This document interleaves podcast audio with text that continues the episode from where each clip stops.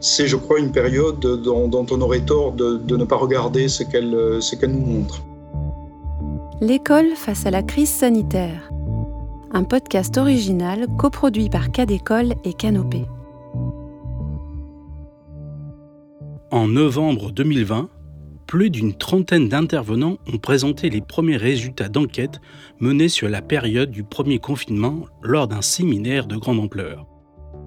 Depuis, plusieurs webinaires ont été réalisés sur cette période longue de presque deux ans afin de suivre les évolutions de l'école face à cette crise sanitaire inédite. La série de podcasts L'école face à la crise sanitaire a été produite à partir de captations de différents séminaires organisés par l'IFE et Canopé. Dans cet épisode, nous allons nous intéresser au webinaire qui s'est tenu le 24 mars 2022 sur le thème du travail étudiant pendant la période de confinement. Pour parler de ce sujet, l'IFE et le réseau Canopé ont accueilli cinq intervenants. Tout d'abord, Lydie Ancelot, Sybille Laju et Aurélien Brossard de la vice-présidence réussite et vie étudiante de l'Université de Poitiers.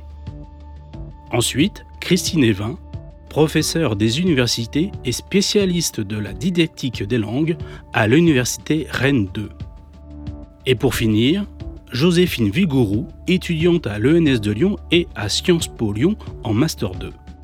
En mars 2020, le confinement a conduit la mise en place brutale d'un enseignement à distance pour tous les étudiants. Dans son mémoire, Joséphine Végourou a réalisé une enquête auprès des étudiants de Sciences Po Lyon pour déterminer les conséquences de ces nouvelles modalités pédagogiques sur le travail personnel des étudiants.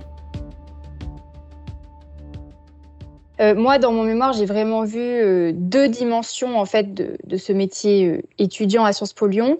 Le premier volet, c'était vraiment la pédagogie. En fait, les, compétences requises pour un apprentissage en présentiel, selon moi, se sont vraiment révélées insuffisantes, voire inadéquates, lors du basculement vers l'apprentissage en ligne. Je me suis très vite rendu compte que très peu d'étudiants étaient familiers en fait avec ces méthodes d'apprentissage.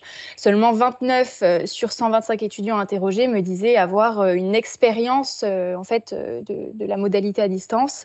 Donc on a vu beaucoup de résignation, mais surtout aussi beaucoup de difficultés vis-à-vis des nouvelles, des nouvelles modalités pédagogiques. Alors c'est vrai qu'à Sciences Po Lyon, on a mis en place la pédagogie inversée en même temps que que, que ce passage à distance. Or on voit vraiment plusieurs constats ici. Déjà chez les enseignants, on a eu euh, à Sciences Po en tout cas une difficulté à se, conformer à ces nouvelles modalités pédagogiques.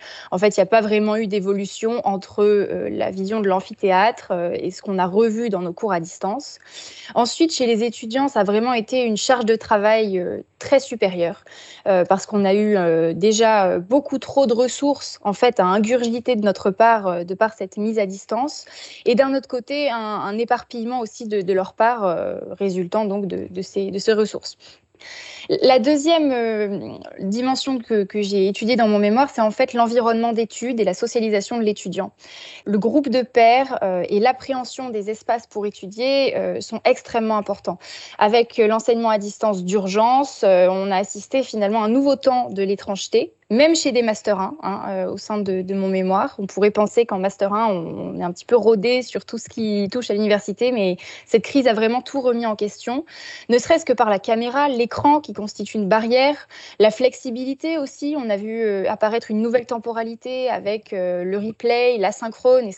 Également la perte de la pression du groupe, plus aucun contrôle par les pairs, une autonomie qui est de plus en plus forcée, et donc on a vraiment une rupture symptomatique entre l'ancien et le nouveau modèle euh, avec ces modalités pédagogiques euh, à distance, qui ont aussi marqué un brouillage des frontières entre la vie étudiante euh, et le métier étudiante et la vie privée, qui a pu être un véritable problème pour, pour bien des étudiants. Aurélien Brossard, vice-président des étudiants à l'Université de Poitiers, revient sur les spécificités de son université il explique comment la communauté étudiante s'est adaptée aux conditions particulières de travail imposées par la période du confinement. L'Université de Poitiers, c'est une université pluridisciplinaire avec santé.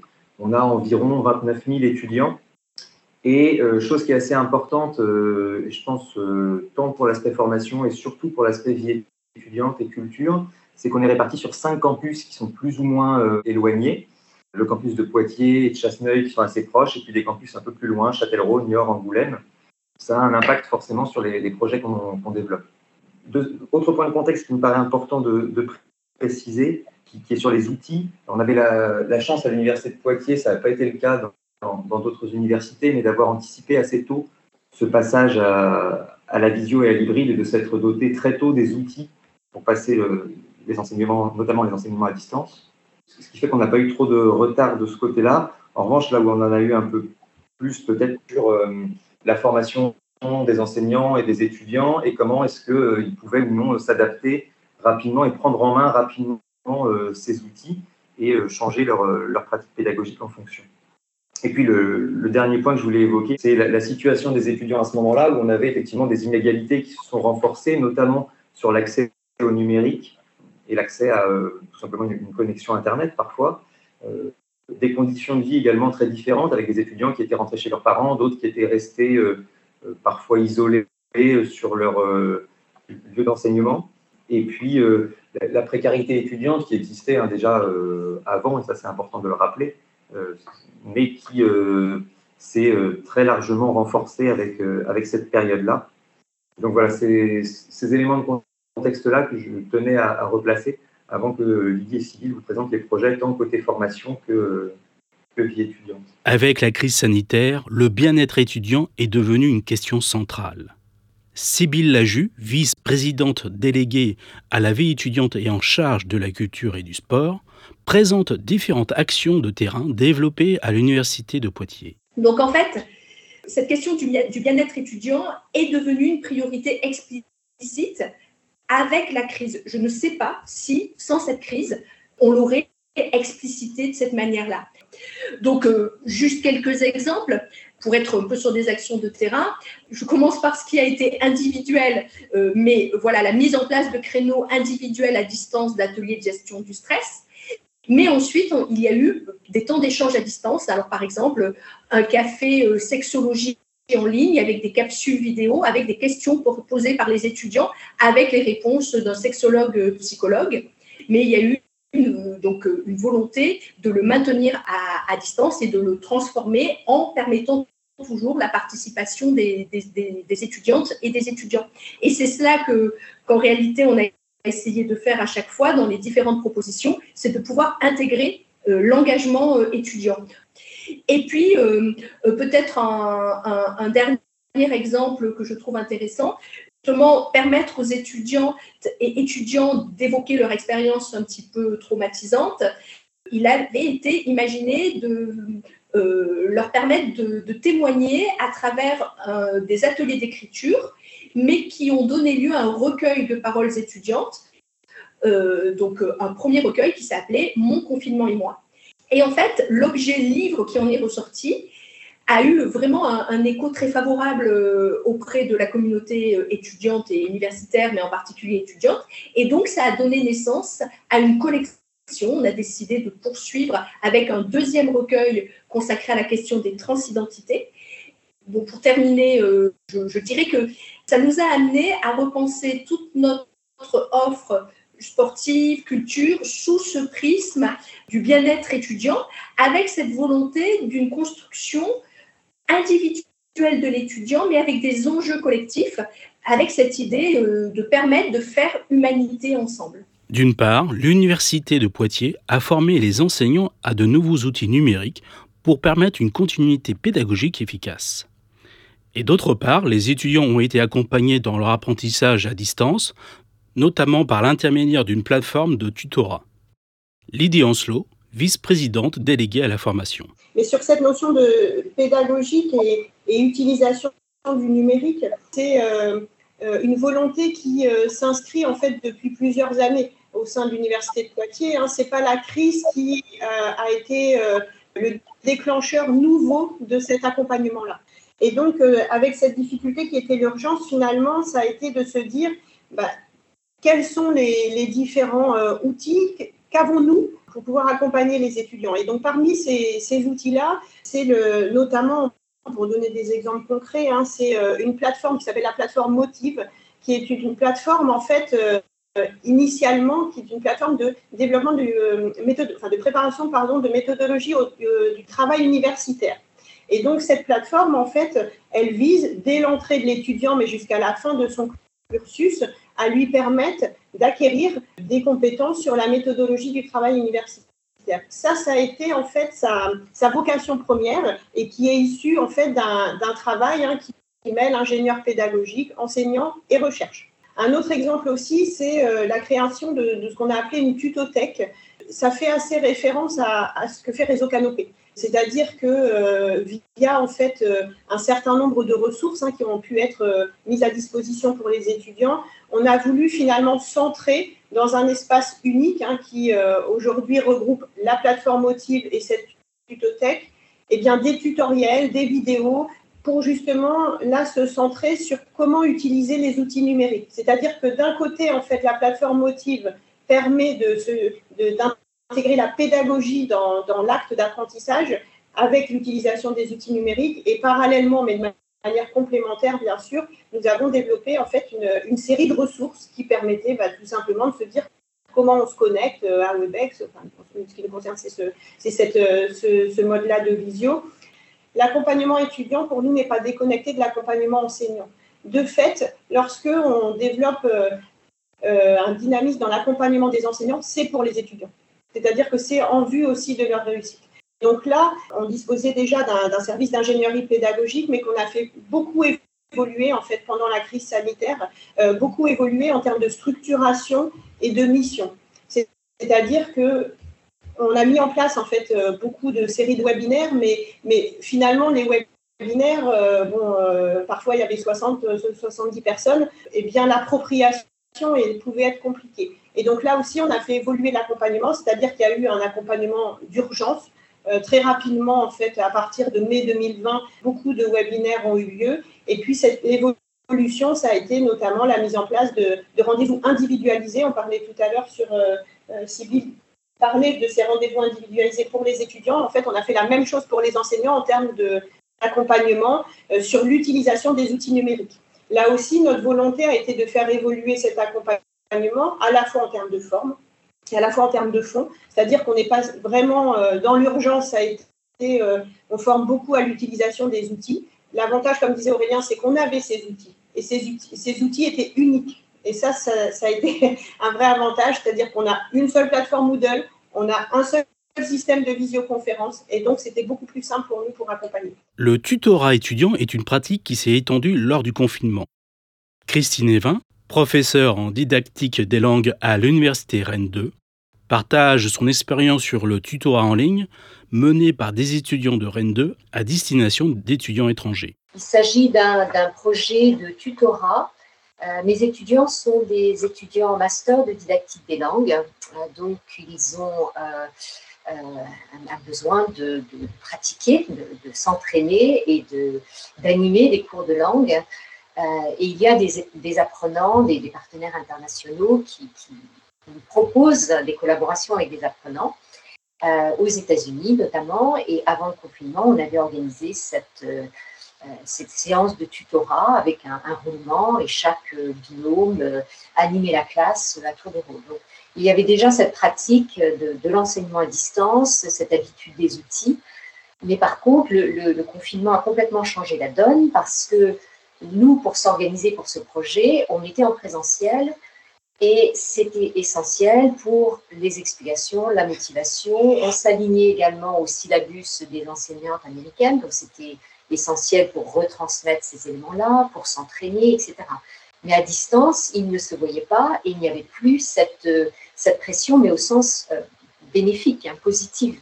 Cette pression positive qui permet de, euh, de, se mettre en mouvement, euh, d'être euh, dynamique pour préparer les séances. Donc, ce qui a été difficile dans un premier temps, c'est effectivement de, s'organiser pour transmettre tous ces éléments de préparation pour qu'ils puissent animer leur, leur, séance. Donc, on a mis en place des systèmes de, coaching avec des coordinateurs de projet, avec des, super coachs. Et puis ensuite, nos étudiants étaient eux-mêmes dans un rôle de coaching par rapport aux étudiants américains. Euh, la principale évolution du projet pendant ce temps de confinement, mais il fallait également qu'on puisse vérifier que le travail de préparation était réalisé par nos, étudiants didactiques. Et pour cela, j'ai multiplié les tableaux d'inscription. Il fallait qu'ils s'inscrivent à chaque étape du projet. J'ai également multiplié les checklists, le semainier, euh, ce que appelé le semainier, c'est-à-dire chaque semaine, il y avait des choses à faire, il y avait un checklist, et moi, il fallait que je puisse vérifier que euh, ça avait été fait.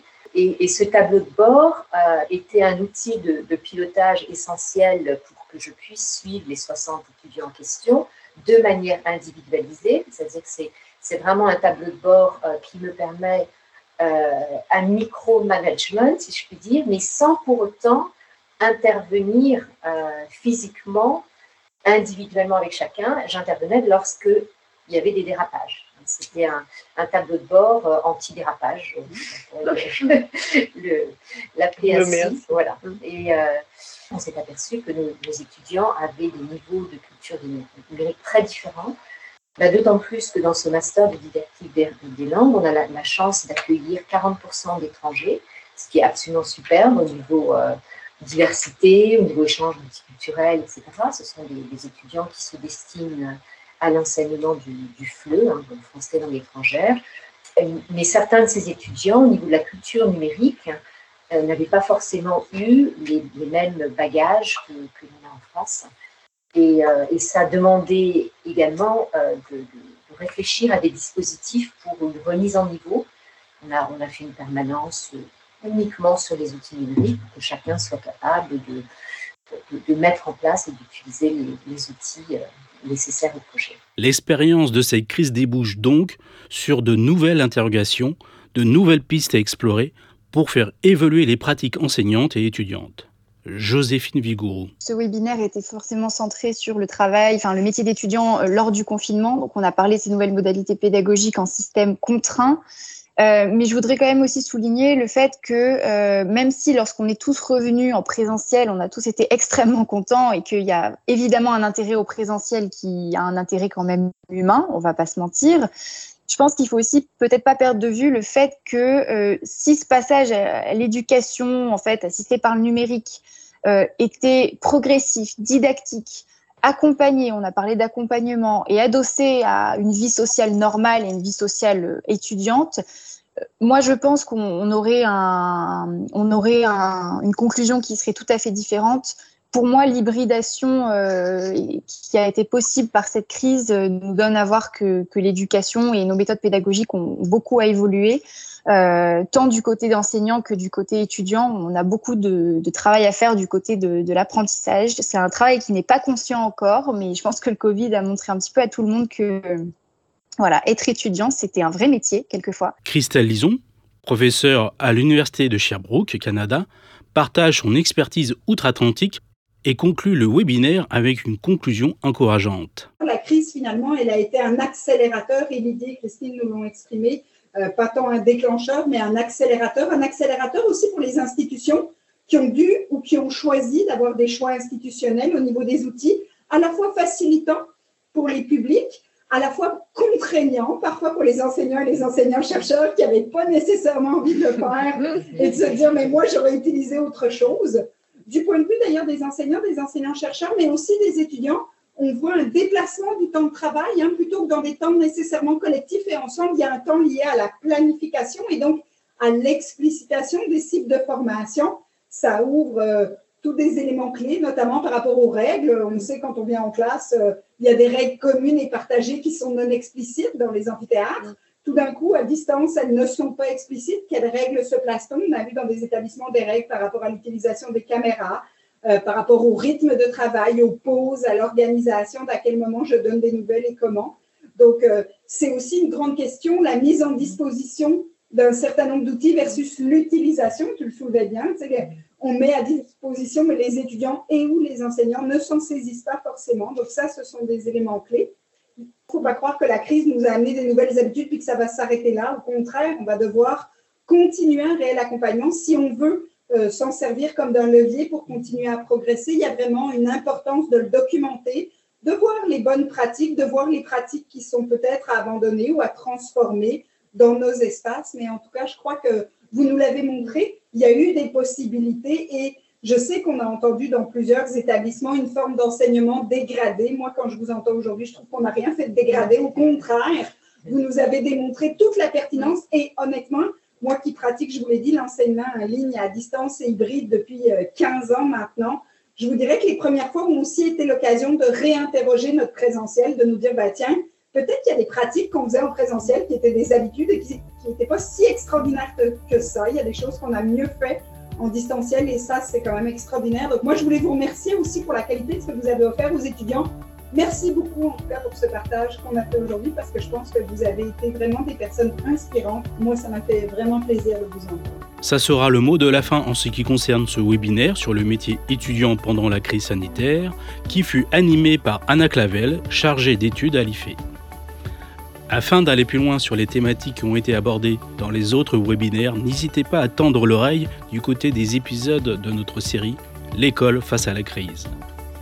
Merci à Canopé pour la captation sonore. À la réalisation de cet épisode, Sébastien Boudin et au mixage, Laurent Gaillard. À bientôt!